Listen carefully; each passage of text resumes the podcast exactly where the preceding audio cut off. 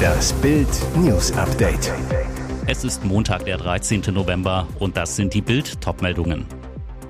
Polizei ermittelt gegen Eltern des Schulkillers. Dachse legen Bahn für mehrere Jahre lahm. Und Ehe aus bei Cem Özdemir. Nach dem Mord im Offenburger Klassenzimmer drohen nun auch den Eltern des mutmaßlichen Schützen juristische Konsequenzen. Nach Bildinformationen beschlagnahmte die Kripo am Freitag sämtliche Mobilfunkgeräte und Computer der Familie, verhängte ein vorläufiges Kontaktverbot zu dem in U-Haft sitzenden Sohn. Nach Bildinformationen ermittelt die Polizei wegen Verdachts eines möglichen Verstoßes gegen das Kriegswaffenkontrollgesetz.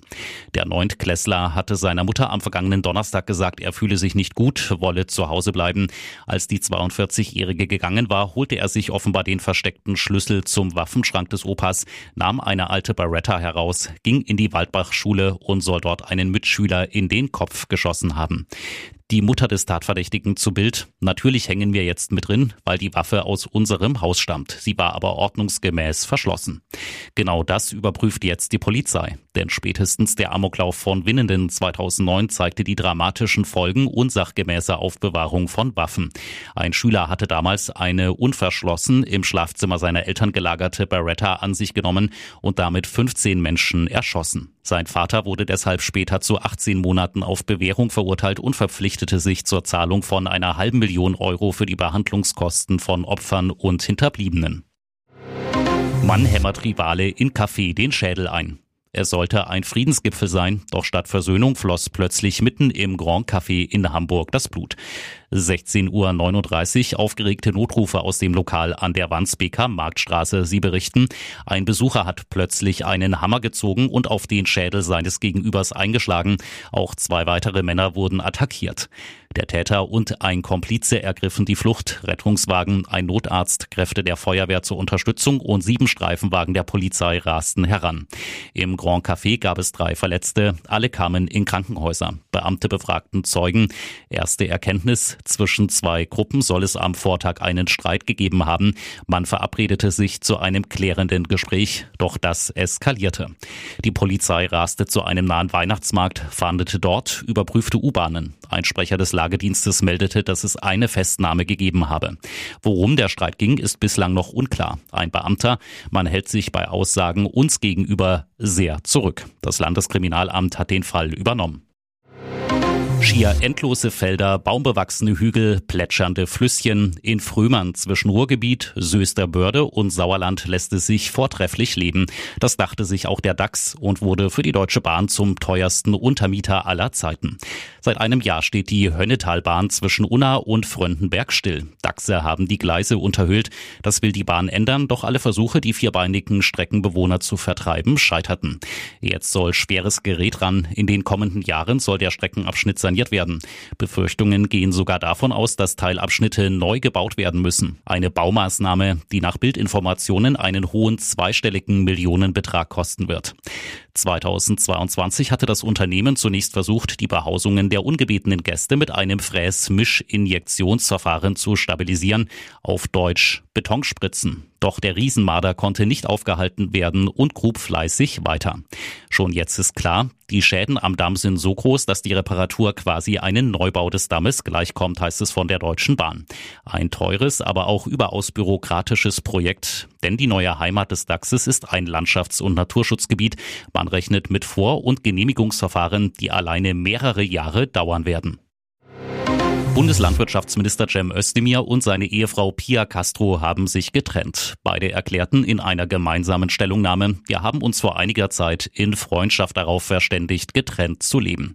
Der 57 Jahre alte grünen Politiker und die 51 Jahre alte Journalistin und Moderatorin hatten 2003 geheiratet. Sie haben zusammen eine Tochter und einen Sohn. Als Eltern kümmern wir uns weiterhin gemeinsam um unsere zwei Kinder, heißt es in der Stellungnahme weiter. Özdemir und Castro baten darum, von weiteren Anfragen Abstand zu nehmen. Aus Gründen der Wahrung unserer Privatsphäre und vor allem im Sinne unserer Kinder werden wir keine weiteren Erklärungen abgeben, heißt es. Und jetzt weitere wichtige Meldungen des Tages vom Bild Newsdesk. Unsozial. Hohe Sozialleistungen, wozu also noch arbeiten? Deutschlands Sozialstaat am Limit. Die Kosten explodieren und Millionen fragen sich, lohnt Arbeiten wirklich noch? Fest steht, der Staat langt bei vielen Arbeitnehmern kräftig zu, finanziert damit unter anderem das Bürgergeld für Stützeempfänger. Zum Teil bleibt bei einer Lohnerhöhung unterm Strich sogar weniger netto übrig. Beispiel einer vierköpfigen Familie in München mit 4000 Euro Monatsbrutto.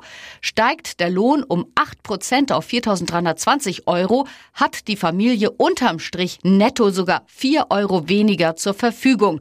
Das geht aus einem Gutachten des wissenschaftlichen Beirats am Finanzministerium hervor. Grund? Kinderzuschlag und Wohngeld werden bei steigendem Einkommen abgeschmolzen. Beispiel Bürgergeld. Eine vierköpfige Familie kommt derzeit auf 2311 Euro Stütze im Monat. Im nächsten Jahr werden es 211 Euro mehr sein, so die FAZ, also mehr als 2500 Euro pro Monat. Gerade für Arbeitnehmer mit niedrigen Löhnen wird es dadurch immer attraktiver, den Job zu kündigen und Bürgergeld zu beziehen. So klagen unter anderem Bäckereien, Reinigungsfirmen, Spediteure, dass Mitarbeiter hinschmeißen, weil sie lieber Stütze kassieren. Die CDU ist alarmiert, Bild erfuhr, die Partei will das Bürgergeld wieder abschaffen. Ein entsprechender Plan steht im Entwurf des neuen Grundsatzprogramms. Außerdem soll die Bürgergeldabschaffung wichtiges Wahlkampfthema werden. Besorgniserregende Bilder aus Italien. Europas größter Vulkan ist wieder aktiv. Am Sonntag spuckte der Ätna auf der italienischen Mittelmeerinsel Sizilien eine dicke Wolke aus Lava, magmatischen Gasen und Gestein in den Himmel. Nach Angaben des italienischen Instituts für Geophysik und Vulkanologie ragte die Eruptionssäule bis zu 4,5 Kilometer in die Höhe. Es waren wiederholt heftige Explosionen zu sehen und hören. Die Menschen in der Umgebung spürten spürten die Vulkanaktivität deutlich. In den umgebenden Städten ging Ascheregen nieder. Größere Schäden blieben bislang aus. Sollte es zu einem Ausbruch kommen, hätte dies dramatische Folgen für die Menschen. Katanien, die Region rund um den Ätna, ist dicht besiedelt. Hier leben rund 300.000 Menschen. Sie arbeiten hauptsächlich in der Landwirtschaft, denn Vulkanerde ist besonders fruchtbar. In Island bereitet ein weiterer Vulkan Europa Sorgen. Auf der Insel bebt seit Tagen wiederholt die Erde. In der Nacht zum Sonntag registrierten die Behörden inzwischen Mitternacht und 6 Uhr morgens etwa 880 Erdbeben. Die Erdbebenserie könnte einen Ausbruch ermöglichen. Hier ist das Bild News Update. Und das ist heute auch noch hörenswert. Sie war das Gesicht der Flüchtlingskrise, wurde als Merkels Flüchtlingsmädchen Rehm berühmt. Jetzt zeigt sich, wie die Palästinenserin Rehm Savil wirklich denkt und es ist erschreckend.